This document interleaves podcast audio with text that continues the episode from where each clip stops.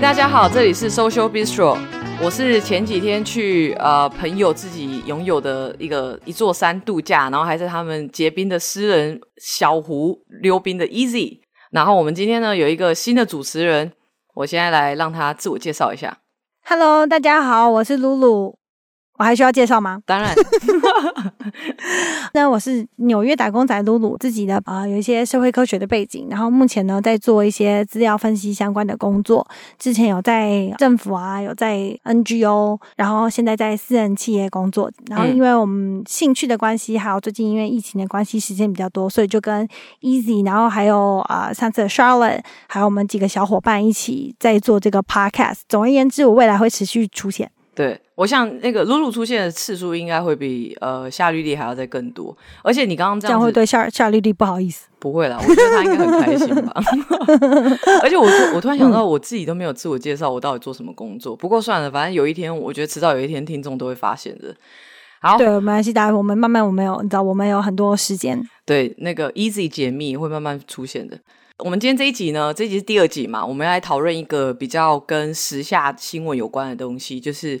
呃，大家知道郑家纯这个人吗？对，就是 AKA 鸡排妹。然后呢，最近鸡排妹呢有一个性骚扰风波，然后我们看到了非常多的舆舆论跟评论，嗯，非常非常的吓人。我猜想你一定有看过这个，对，我看过这个这个系列的报道，然后跟很多的新闻，然后还有网友的评论。主要是因为我们看到这件事情，第一是他最近在新闻上面被讨论的很热，然后第二是我们看到很多这些评论，然后有很多想要分享跟想要分析的部分。所以呢，今天就是要来讨论这个鸡排妹郑家纯的事件。觉得我们想要先强调的是，其实我们今天不是想要来讨论这件事情的真假，所以我们不会去做评论说他到底有被骚扰或没有被骚扰。但是我们其实是想要从这件事情里面大众的舆论，还有一些公众人物的发言，就我们想要分享我们从这里面看到什么现象。嗯，所以感觉听起来就是对于这件事情本身没有要呃有多加评论，但是我们想要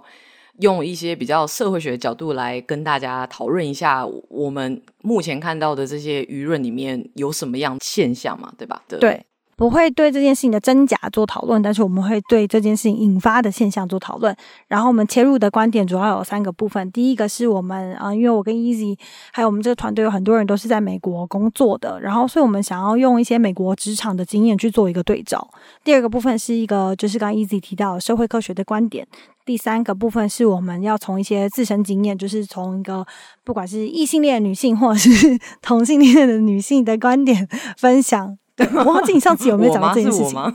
我觉得有诶、欸，对，好吧，欸、那我应该有出柜吧？总之一直没有在介意，我忘记了。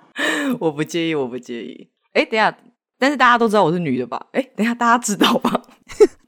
好，大家我是女的哦，大家知道我是女的，我们就开始进入这个正题，这样子。那在我们呃，因为不是所有的。听众可能都知道发生什么事情，或是有可能知道部分讯息，所以我们就让 Easy 帮大家做一个背景事件的一个补充。好，其实我觉得大家应该多多少知道这件事情，所以我讲的快一点。在呃今年一月底的时候呢，郑家纯也就是鸡排妹这个人，他在 Facebook 发文说，他就是主持尾牙的时候被主办公司的老板骚扰，并没有用性骚扰这个字，他是用骚扰。然后他也稍微讲了一下，说：“哎，这个老板大概讲了什么话？或许我觉得非常恶心。例如像你单身哦，虽然我结婚了，但我可以为你离婚哦。嗯”后来呢，就是有一个比较有争议性的网红，就我在这边也不讲他的名字，不想要帮他炒这个热度。总之呢，他就是质疑这件事情的真实度。他觉得鸡排妹感觉好像是在炒这件事情，他其实可能并没有发生。这个鸡排妹形象是比较偏性感的，所以觉得她没有指控性骚扰的这个立足点，然后也觉得她拿不出证据来。这样，那后来呢，鸡排妹就是呃有回应这件事情，她就有讲更多尾牙的内容，然后就大概有照一下当天的手卡，然后大家就推敲出来，发现说这个歌单里面就是有 Only 有这个人这样。他自己也有说说，呃，这这个就 Only 有有说啊，我要为你就会摸他，然后也说我要为你开一间公司，嗯、或者是说鸡排妹跟老板在台上的时候呢，底下的人就一直鼓舞鸡排妹要去亲老板。鸡排妹这时候呢，在群众压力之下，她就叫老板闭眼睛，然后亲他一下，亲了一下他的左手。对，但是那个这个是鸡排妹在她的脸书上面分享说那天事件发生的过程，这样。嗯嗯。那后来这件事情其实一直都有争议的，我觉得其中一个原因是因为，因为鸡排妹她自己有在卖飞机杯嘛，哎，好像不是大家都知道，它是一个男性用的情趣用品这样。然后后来就很多人觉得说啊，你做这整件事情都是为了在炒新闻，因为你要卖你的飞机杯这样，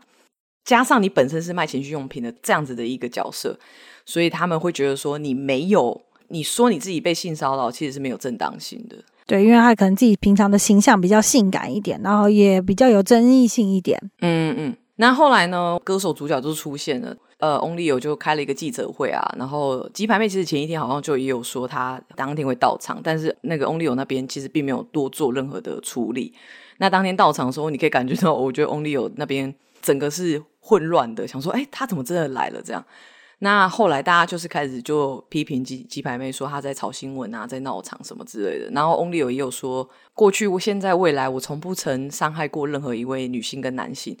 恳请若有受害者，请他提出告诉，让法院证明他的清白。然后并且情绪勒索了一下，说妈妈很难过，每天都在哭。有没有情绪情绪勒索？不知道，我们就他总之他是这样讲的。没关系，我们尽量客观陈述这个事实。好。然后后来有一个新的主角叫曾国成，他就忽然跳出来跟大家讲说：“呃，这是一个正常的互动啊，就是我们都会跟女艺人说，你身材这么好，是不是喝很多青木瓜四物饮？然后也说了说啊，如果你不会聊天，你就不要出来赚钱嘛。就是他是一个录音档被呃传出来，可能是记者在访问他，就那问他说对这件事情的看法。哦，你不会聊天就不要出来赚钱嘛，这样。那这个部分其实我后来就有跟一些朋友讨论。那有一个。台湾的男性友人，虽然现在在美国工作，嗯、那他听到的时候，乍听之下就觉得说，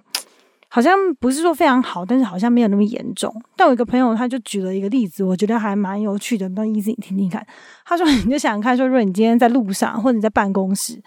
然后你就看到一个就是洋妞好了，一个就是你知道不管白人女白人女生，假设是白人女生，然后就看她身材很好，胸部很大，你就跟她说。” Oh, you must drink a lot of milk。就你一定喝很多牛奶。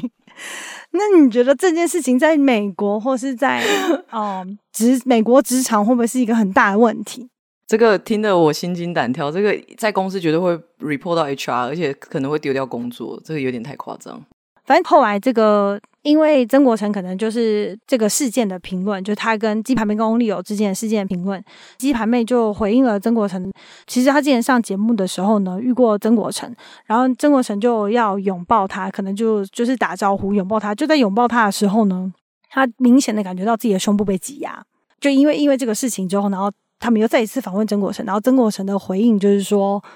哦，但不好意思，他就有点。”大概有一点，稍微有点戏虐啊，就说哦，不好意思，我可能胸部比他，我的肚子比他的胸部再大一点。然后还有讲说，嗯嗯，我对于任何人都一样，就我的世界，在我的世界里面呢，没有男女老幼这件事情。对，然后就说抱歉，但不舒不舒服就直说嘛，放宽心。有一个呃人，他叫孙德荣。那这个孙德荣是以前的五五六六跟呃乔杰利的经纪人，对。然后呢，他就出来发言。那发言其实蛮激烈的。出来的时候，他就说：“哇，这件事情的是非对错很明确了嘛。”这这怎么样？很明确的，是听到的时候是有点问号。反正他讲说他在呢刚刚就是等于说受访之前跟一个女性艺人拥抱。那他说他们拥抱的时候，他就抱了这个女艺人，然后接下来他就说：“哎呀，就是你知道，我们就抱到了对方，让我就很紧张，说哇，那这样子你知道，你我碰到你的胸部了，你会不会之后就觉得说被我性骚扰了呢？”他就是有一点就是在揶揄这件事情就对了，这样子。他又讲了几个评论，就包括说他说哇，这个鸡排妹这样子，既然他这么不喜欢我们艺能界，那就我们艺能界就团结起来，不该有的垃圾就不要让他进来，这样。其实话是讲的蛮重的，然后最后有几个部分就比较有争议的部分，就是他讲说，其实，在什么尾牙或是表演的时候，合唱触碰都是很正常的事情。尾牙就是表演买开心，进艺能界就要心里有数，连黄腔都不能开的话，那观观众还看什么？我们综艺节目都不要做了，啊这样子。刚刚你讲的这些东西啊，就或者是说，呃，关于鸡排妹这件事情，大家的舆论其实可以分成五大。五大概念，然后第一个就是大家可能会说啊，这件事情是假的，你做这件事情就是来炒新闻而已。那第二个呢，就有可能是说你拿出证据来啊，你没有证据你不要乱说，或者是说你有证据，那你干嘛不要去法院提告？然后第三个会说会质疑鸡排妹说，你当下为什么不要说不？你为什么不拒绝？或者是有些人会说第四个嗯，这就是一个开玩笑啦，没有那么严重，就比较像是隐含是说，这个就是一个职场社会潜规则，你就是你就是你要懂这些事情，这样，你就是要遵守这个潜规则，这样。然后第五个就是说，啊、嗯，他自己又穿这么少了，又卖情趣用品，那他就可以给别人家开玩笑啊，或者是被人家摸啊。那其实我这五五个点来说呢。其实这两个就是他比较像是说质疑这件事情的真实性，像说这个东西是假的，他来炒新闻啊，没证据，不然你去你去告嘛。那后面三个比较像是说，OK，我我认为这件事情可能是真的，但是呢，我用不同的方式来合理化这件事情。但其实这这五个论点，这五个舆论其实都有一些有一些问题跟一些盲点啦。我首先第一个嘛，我们一个一个稍微讨论一下。第一个，他说。呃，这件事情是假的。这个人他应该是出来炒新闻的。就我觉得炒新闻这件事情，当大家在讲炒新闻，或甚至直接评论这件事情的真假的时候，那其实说炒新闻，你是不是在预设当事人是造假的？嗯那我只是想要讲的是说，其实，嗯，呃，我们就大家都不在现场，其实不是当事人是很难去评断这件事情的真假。这也是为什么我们在一开始的时候就讲说，我们我今天录这集，我们不想要讨论这件事情的真假，因为我没有这个证据，我也不在现场，我也不是当事人，我没有那个实际的感受，我也不是他们的律师等等。嗯嗯嗯，其实我觉得这个啊，我我觉得这个跟同理心也有点关系啦，就是。就是你在讲这些事情的时候，我觉得可以站在对方那个立场去想一想，如果这件事情是真的，那你讲这句话是不是有一点点没有同理心？我我我会觉得要稍微思考一下这件事情了。第二个呢，他们就是有些人会说，你没有证据啊，不然你就拿出证据嘛，没有证据就不要乱说话，不然你去法院提告啊。这件事情哦，觉得这件事蛮有趣的，就是他我也能理解为什么大家会这么样讲。但是在其实很很大的程度上，其实它不太适用于性骚扰这个状况。对，因为我觉得反映的一个部分是说，其实当有一个人讲这句话的时候啊，他其实并没有这样子的经历，或者他没有去思考过性骚扰这件事情。那我们我们想一下性骚扰的状况，性骚扰这件事情，就例如说，好，不管是公车上被摸，甚至你主管摸你，在例如说在他的办公室，在茶水间，这个部分，其实你要怎么拿出证据？大部分的性骚扰是很难去拿出证据的。第二部分呢，我觉得很多我听到这句话的时候，有很多时候是男性讲出这这句话，其实女也蛮多女性讲过这句话。我觉得有点反映出他们其实好像没有什么性别意识。有没有有没有可能性是男性他的身体的部分常常曾嗯处在一个蛮有优势、蛮 privilege 的位置，以至于他对这件事情没有意识。然后另外一部分是这件事情的举证是有困难，其实就是有刚刚回到一开始的部分是。你要怎么去举证这件事情？我给了几个例子好了。例如说，我在上上班的时候，在办公室里面，主管叫你到办公室里面摸你的胸部，摸你的可能屁股，摸你的背，摸好摸满，狂摸摸了三分钟。假设是这个状况，对，我跟你离开这个办公室，除非你当下就是叫，即便你叫了，你要怎么去举证这件事情？证据在哪里？嗯，对啊，我们大部分生活的场所是没有录影机的嘛。嗯嗯嗯，尤其这种就是比较偏人私人一点的场所，或例如说，再换一个例子好了，一样的状况可能发生在学生跟教官、学生跟老师，或甚至例如说下班的时候，在这个茶水间里面只有你跟老板，也是摸好摸满，那你请问这个一样的状况怎么举证？对，我要讲我自己的例子，所以事情是这样子，就我们有一次就是嗯、呃，跟一个朋友，大家从纽约回去，就在台北，就是跟大家喝酒这样，然后呢，就呃，我们就大家说再见的时候呢。当时我男朋友也在也在现场，永康街那边的马路上，信义路上马路上，就好我就要跟大家说再见。跟大家说再见的时候，就有一个男的，这个男的我就是跟他常常出现在一些社交场合，嗯、就是算算是朋友，算熟也算，但也没有到那种就是挚友这样子，就普通吧。那后来总之我们就在拥抱说再见的时候呢，他就抱，我就把手张开，然后就抱了他一下。在抱别人的时候啊，如果就是你知道女生或大部分人，你有意识的时候，你知道你其实你会背稍微弯一点，就你会在胸口跟胸口之间就制造出一个距离嘛。对。就后来你知道后来发生什么事吗？我就是抱了，我明明就已经抱到，然后已经是空抱抱到了，就后来我就感觉到他从我的背背后那边，他就压了一下，他就是重压了一下，挤到我的就是胸部，这样，他就用他的胸口挤到我胸部。哦。然后我当下就觉得非常想吐，就非常恶心，觉得天哪，这也太不舒服了。我当下就想说，等下这是故意的吗？还是这个是不小心的？我感觉是故意的，嗯、但我觉得就我也不知道怎么讲。就后来他就把手放开之后，他就忽然这样笑一笑，这样子笑得很开心，他就说：“好大，干好超恶，而且他就是在我的耳边说的。”对，他是在我耳边讲这件事情，然后对，所以我其实就是回应到我刚刚讲的是这件事情，我要怎么举证这件事情，大家都在场，而且当时我的男朋友也在场，欸，但是其实说真的，旁即便在旁边的旁人，他们都看不出来这件事情。因为你想想看，如果你是旁人，你就像比如说 Easy，假设你今天在旁边，你可能看到的就是我懂我懂，就是看起来看起来只会像是你们两个人就是稍微抱了一下，对，没有错，Exactly，因为那个力道是只有自己才会感受得到的。嗯哎，你这个例子一讲完，我突然之间有点语塞。我本来想要加一个 comment，但是我突然之间觉得，呃，我是不是不应该加上去？因为我觉得像说是呃拿不出证据，没有证据不要乱说。我觉得有些人会觉得这个论点呢是，就是大家都会说，其实性骚扰有一点主观认定嘛。就是我觉得，例如像你刚刚讲的，你觉得感觉不舒服，这是性骚扰。那有些人就会说，哎，那这样子是不是有一个无限上纲的可能性？嗯、就是我只要随便碰到人家，他就可以说，哎，我性你你是不是在性骚扰我？嗯、然后就会被误会之类等等的。就是其实日本也很多像这种。呃，例如像他在搭电车的时候被污秽，然后被社会性抹杀的这种案件，其实也是会有的。那我觉得基本上这是我自己的状况，就是我跟别人互动，我基本上会思考说，我我我跟这个人有没有上对下的关系，再者是我跟这个人熟不熟。但是以你刚刚那个例子来说，我觉得都不太好讲，因为你们两个也没有上对下，然后你跟他其实算熟嘛，但是还是会很不舒服啦。对，那那我觉得，呃，我们刚刚讲了两个嘛，然后。我觉得第三、第四、第五啊，就我刚刚讲的那那五个，稍微跟大家就是再给大家 refresh 一下，就是呃，就可能讲说你为什么当下不说不要啊，或者说这个是开玩笑啦，就是一个潜规则嘛，或者说你穿这么少卖情趣用品，你你就是可以给别人家开玩笑啊。像这三个，他其实就是认定说这些这个事情可能是真的，但是他把这件事情合理化。我自己是认为他比前面两个会再更严重一点，因为这样子的言语其实反反映出我觉得三件事情，嗯、第一个。整个社会集体对于性别还有对人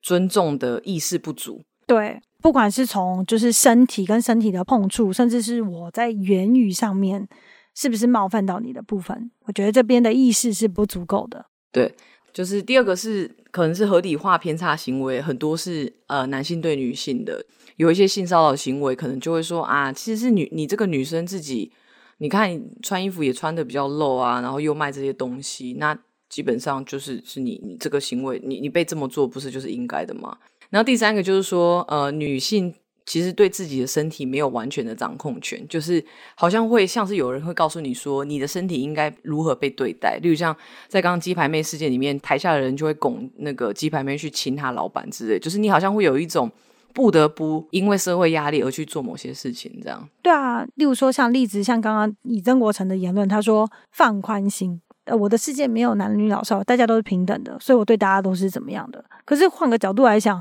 你觉得你的世界有没有男女老少？我们先姑且不论这件事情是真还是假，你的世界没有男女老少，跟我本人想要、嗯、我的身体想要怎么被触碰有何关系？就为什么这个人要来告诉我，我要怎么样感觉到我今天的被触碰这样子？嗯嗯嗯，对，因为我们今天讨论的是性骚扰，那很多时候是男生跟女性，但是我们讲的其实这个可能是更广义的，包括。男性的部分也有他们知道自己被对待的方式，嗯，其实就是个人啦，每个个人都可能处在这样子的状况。嗯嗯嗯，所以像刚刚啊，就说呃，有些人可能检讨说，哎，你为什么不说不？为什么不拒绝？其实就是这个，其实就在检讨潜在的受害者嘛。就是你为什么不是问说，问对方说，加害者说，你为什么要摸别人？而且这东西其实常常会有一个潜在的权力关系嘛。就是例如像鸡排妹事件，好了。Only 有可能是这个这个呃产业界的前辈，那其实这个这个其实也有一个权力关系下，就是你可能在当下你没有办法直接拒绝。对，就像刚刚一直讲的，很多是老板对下属，呃，老师对学生，大人甚至大人对小孩之间存在很多权力不平等。而且我真的很想问一个问题，就是大家在讲这句话的时候，大家真的有相信这句话吗？就是他只是，还是他只是讲了这个理由，然后去掩盖出他内心中真正的想法。因为具体来说，为什么大家讲到性骚扰的时候就变成那种好像人权斗士还是什么正义战士的？有多少次你遇到你不喜欢的状况，呃，例如说老板叫你加班，非法的加班，老师对你体罚，班上霸凌，有多少的不公不义的时候，其实大家是没有站出来的。用这样的论点，那到底是你老师跟你的老板的行为不应该，还是你没有站出来不应该？嗯，我觉得 露露可以深呼吸三下，开始我开始感受到一股 一股怒气。好，你冷静，你冷静。好，对，好。然后第四个就是有人说啊，这开玩笑，没有那么严重啦，就是一个潜规则嘛。那其实这个就是在预设别人说，呃，预设别人的身体要怎么样被使用，或者是被讨论。有人说这个跟性别没有关系吗？但其实常常是发生在男性会告诉女性你如何被使用你的身体，这样。男生也有，我们没有说男生没有发生这件事情，对对对。很多的时候，现在如果以台湾现况，很多是男性对女性的，可能开玩笑啦，例如说胸部很大啦，例如说上节目的时候。可能展现自己的身材给大家看等等。嗯嗯嗯，然后当然也有说，嗯，他自己穿的很少啊，然后卖情趣用品，所以就是他形象比较性感一点，就可以给别人摸啊，或被开玩笑啊。还是你薪水很低，你的位你的工作上位阶比较低，你就应该要被奴役或不公平的对待？就这两件事情是独立的事件吧？他要怎么展现他的身体是他的事情，但不代表任何一个人有权利去触碰他的身体。没错，没错，我也觉得这两件事情是独立的啦。就是我觉得，呃，听众也可以想一想说，刚刚我们讲的那这句话呢，呃，为什么他会被连接在一起？为什么穿很少、卖情趣用品，跟他怎么被对待这件事情会被连接在一起？因为基本上它其实是独立的两件事嘛。那其实我我自己是认为说，这个东西，这两个东西被连接在一起，表示说你在观看他。穿着的时候呢，其实你对这个人的身体是有一种想象的，就是你可能想象说啊，他应该要是呃圣洁或是干净的样子，可是他却对不是你想象的那个样子，然后你就会对他有一些比较负面的连接。所以我觉得光是这一个 comment 这个评论，我觉得它本身就有一些有点问题的连接啦。我自己觉得，你知道我以前在大学的时候啊，就大学，然后嗯，这大学也不错吧，嗯。然后我真的有在路上，因为可能我穿着比较清凉一点。然后我有听到男生，我就走过去的时候，我听到男生的耳语，这样子就说：“哇，那这个穿的少就欠干。”哇靠！你们那个学校真的好恐怖，我都想公布校名了。Oh my god！我想说，这不是高等教育的机构，我们怎么会有学生讲出这样子？有这么恶心的言论？真的，呃，真的，我觉得那个，呃，你的教育程度跟你这个人的素质本身也是独立的啦，跟大家讲一下。当然，有点 correlation，呃，有一点呃 correlation，我不知道中文是什么，相关性，有点相关性啊。但是我觉得还是它基本上是将近独立了。你讲的也没有错啊。那你觉得，呃，我们现在讲这么多啊，你觉得这件事情呢，啊，如果说我们要用呃比较社会学的角度，你会怎么看这个东西？我觉得就是刚刚我们一开始有提到的嘛，我就是因为 Easy 啊，跟我，然后还有我们团队的人，很多人就是在美国工作这样子，然后所以就我们想要来分享说，我们在美国。我们怎么从我们在美国职场的经验里面去看性骚扰这件事情，会不会或许会提供我们对性性骚扰这件事情一个不同的想象？那我想到的是，例如说像以前我在读人类学的时候，就是人类学家常常他们会，例如说他们可能是西方社会的、嗯、呃一些人类学家，他们就会到不同的社会，可能是一些就是他们所谓的比较没有就非西方的，或是你知道没有那么发展高度发展的社会。然后他们去做一些跨文化啊，然后比较文化的研究方法。其实，在某程度上，就是他透过进入另外一个文化的时候，他可以去反思自己的文化嘛。嗯嗯嗯。然后社会学的时候呢，就是啊、呃，有一个社会学家，然后他讲说呢，我们所生活的社会有一套文化信念，会让我们常常就生活在好像想当然而理所当然的世界，所以把我们生活生存的事实。视为说是一个理所当然、显而易见的，嗯，但他说其实这个理所当然常常只存在在某个文化，但不一定是真的。所以就是这个理所当然，常让我们不容易意识到其实这个东西是假的。所以我觉得我们其实之所以会想要提出美国的职场，当然也是想要就给大家跟做一个跨文化的分享，也是就是借用这样子的概念，就是透过在另外一个文化怎么去看我们在台湾的文化。对啊，我其实你刚刚讲到那个美国职场工作经验，我觉得想到。就是因为我我在美国已经工作过好几间公司嘛，然后几乎每每一间公司一开始就是会有很多 training，就是很多呃训练嘛，然后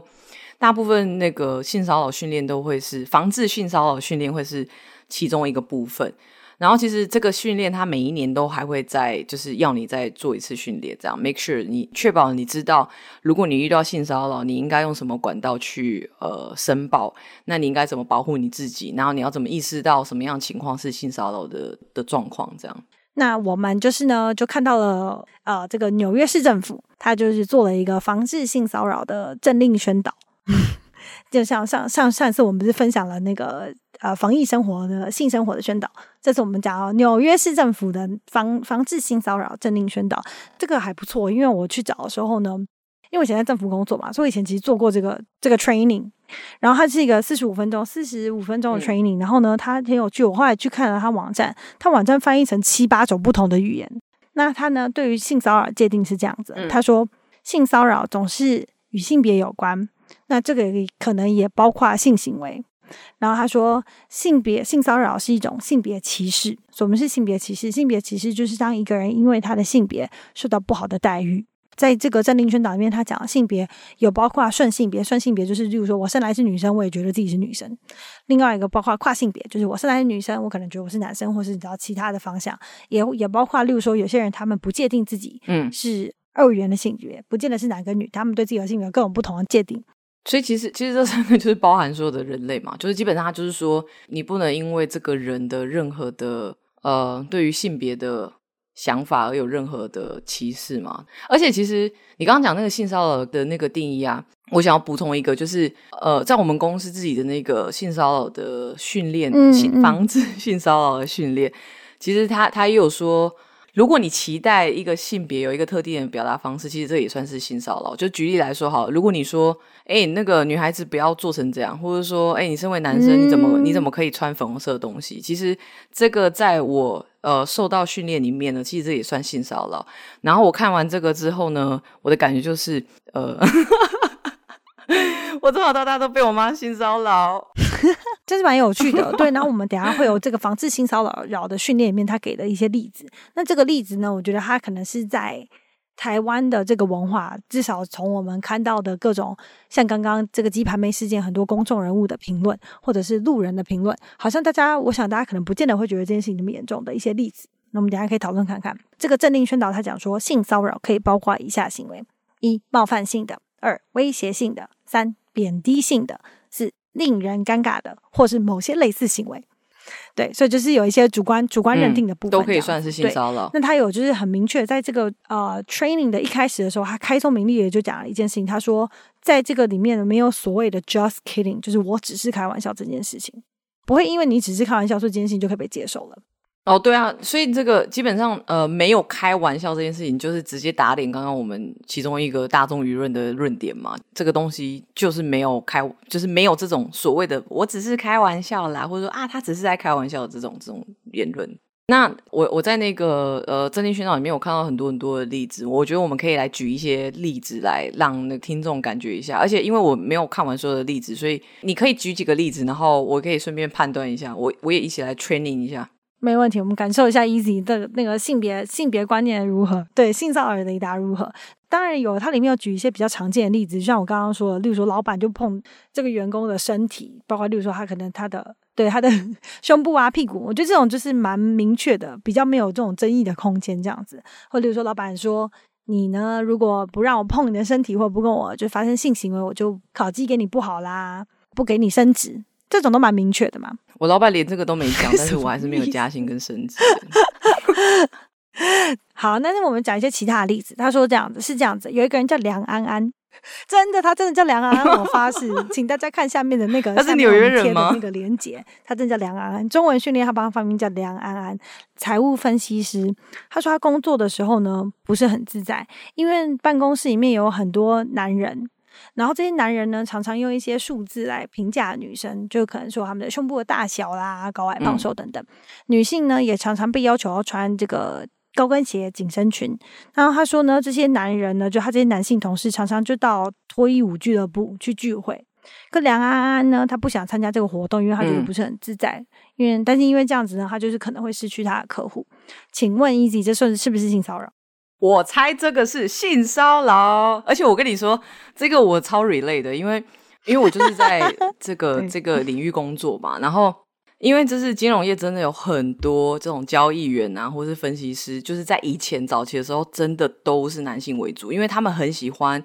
就是像那个《华尔街之狼》里面呢。就是他们可能赚了一大笔钱之后呢，那个呃，老板可能就会招待员工去一些有性工作者的地方，嗯、就是玩啊之类的。那这些东西其实我听闻是以前是真的会有这样，所以你就可以感受到，在那个职场里面，嗯嗯嗯这个职场里面过去的这个男性荷尔蒙有多强。但是现在其实很多时候，因为有这个 gender 的 diversity 的这个概念了，所以其实都会开始接受比较多女性啦。但是 anyway，这个是性骚扰。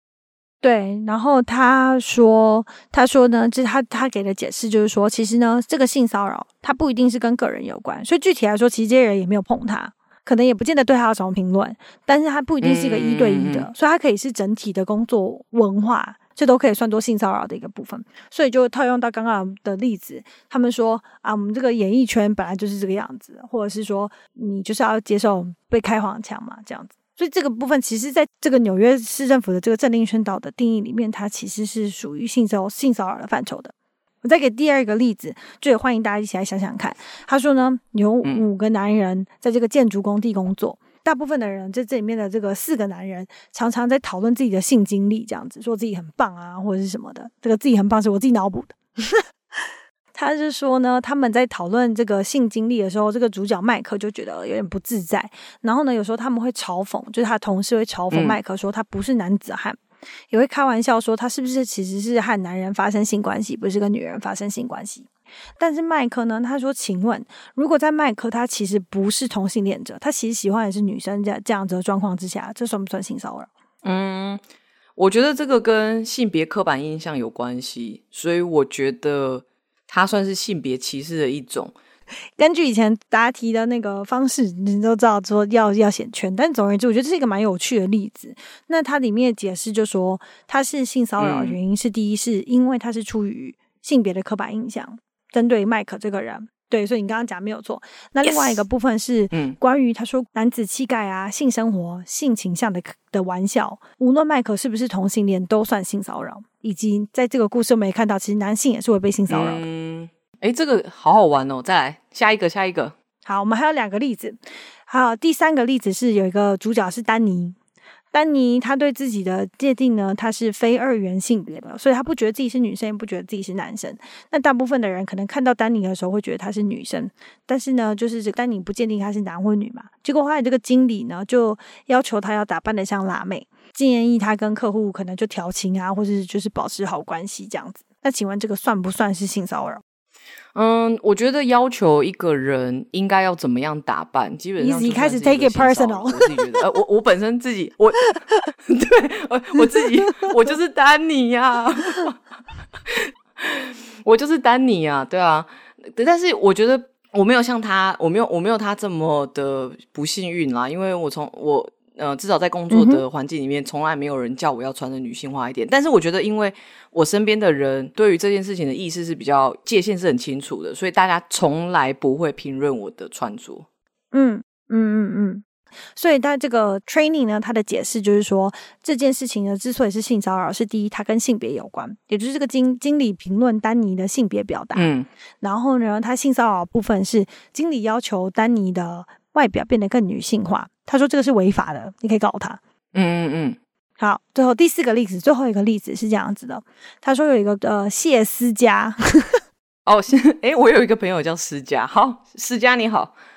谢思佳是高中学生，他在服装店打工。经理跟他说：“你穿的那件，你你的身材穿那件衣服看起来很棒，黑人女孩身材确实很棒。”然后他说：“这个谢思佳觉得被冒犯。”同事跟他说：“这不是性骚扰，因为经理是同性恋。”这件事情算不算性骚扰？嗯，我觉得刚刚那个脉络下，丹尼第三个案例的丹尼的这个脉络回答的脉络下，我觉得这也算是性骚扰，因为你好像还是评论了这个性别与他这个打扮的、嗯、这个性别表达的部分。对性别表达部分。那所以总而言之，他这个 training 的部分就有说这个事情呢，因为它是跟性别有关的评论，关于某人的身体和性别。嗯、性骚扰部分是他就说这个评论，即便是称赞，也可能是性骚扰。而这个经历，即便他是同性恋，也可能是性骚扰。这个跟就他是不是性骚扰，跟这个人是不是同性恋，是不是喜欢这个女的，其实无无关的。性骚扰不总是和性欲有关，性骚扰也可能会跟其他形式的歧视重叠，包括例如说性骚扰跟种族啊，性骚扰跟性倾向啊等等。嗯嗯，了解。对，然后我呢，我是觉得还挺有趣的。有一些部分我可能乍看的时候，当然因为我在做这个 training，我就知道说 OK 答案是对的。可是其实有些部分，如果你跳脱这个 training，有时候问我或者想说我，我我可能不会那么直觉性的就想说哦，这就是性骚扰。对，那我想要补充一个部分是，例如说，我觉得就是透过这个部分，我们可以想一想，看想一下我们生活的环境，或是我们跟平常大家的对话。哦，对啊，像这个啊，我就觉得。我就会想到，像那个呃，台湾很多综艺节目，就是你知道有一些气话还蛮，我自己看到其实我自己会不太舒服啦。就是例如像他们会把女生的脸遮住啊，oh. 只露出胸部啊，或者只露出腰，或是屁股，或者露出什么样的部位，然后让男生去评论说，mm. 哦，这个女生是不是很辣啊，或什么之类的。其实我觉得这种，我我觉得有点物化女性，我我认为是性骚扰的案例之一啦。对啊，然后我也想补充一个事情，是我之前有一次，这件事情可能不见得跟性骚扰有关，可是就是对别人的身体的评论，就例如说，我之前有一个洋人同事呢，就是个这个白人同事，我有一次就跟他讲说，台湾人见到面的时候会跟大家说，哇，你最近变得好瘦哦，或是你最近变得好棒，对啊，好胖，就作为一个可能是称赞，也可能是就是呃，就是好像所谓的关心这样。那洋人同事听到吓疯了，他想说，天哪，怎么会有这么失礼的一个打招呼的方式？对啊，我觉得很失礼耶。我我其实有发现这件事情呢，就是常常呃，例如像我回台湾的时候，大家也会说啊，你最近怎么变胖啊？你最近怎么变瘦？我都会想说，对啊、嗯，这个很重要吗？不就是外表的一个真的对一个膨胀跟收缩而已吗？我觉得就从这个嗯，整个那个纽约市政府的这个防治性骚扰的政令宣传来看啊，就刚刚讲了很多例子嘛，也讲了一些概念，然后还有它的定义。其实我们在反观鸡排妹的事件，就是去想想刚刚我们讲的，其实大部分的人对于这件事情的 comment 是他们的评论，我觉得光是评论本身都有性骚扰的嫌疑啦。我自己觉得可能是性骚扰，或者是冒，或者是是冒犯这样子，程度不同。或者是不太尊重，那我觉得其实总结来说啊，就刚刚讲那些，如果我这是我自己的认为，就是如果你觉得这个东西，当有人跟你说啊，我觉得我被性骚扰了，而你的反应是说啊，你是不是这个可能是假的，你只是来炒新闻，或者说你要不要拿出证据？其实我我个人觉得蛮没有同理心的。然后我觉得你可以在讲这些话之前，你先想一想，如果你是对方，你是鸡排妹的角色的话，嗯、你会怎么做？那我觉得其其实我也想过这件事情一模一样的。我我其实是我觉得我站在鸡排妹的角色来说，我我觉得他做了一个非常有勇气的事情，嗯、就是以以我我自己认为啦，如果是我是他的话，我可能不会有勇气，不会有这么有勇气的站在呃众人面前，即便我知道我一定会被骂得很惨，嗯、即便我知道我是受害者，我还是会被检讨。这件事情之后，我有，我觉得我有更尊敬这个呃这个女生这样。那我觉得，如果你认为这件事是真的，但你还是说出说，哎、为什么你不要拒绝啊？或者说啊，这是一个玩笑啦，或者说啊，你就是穿太少啊，欠摸这种。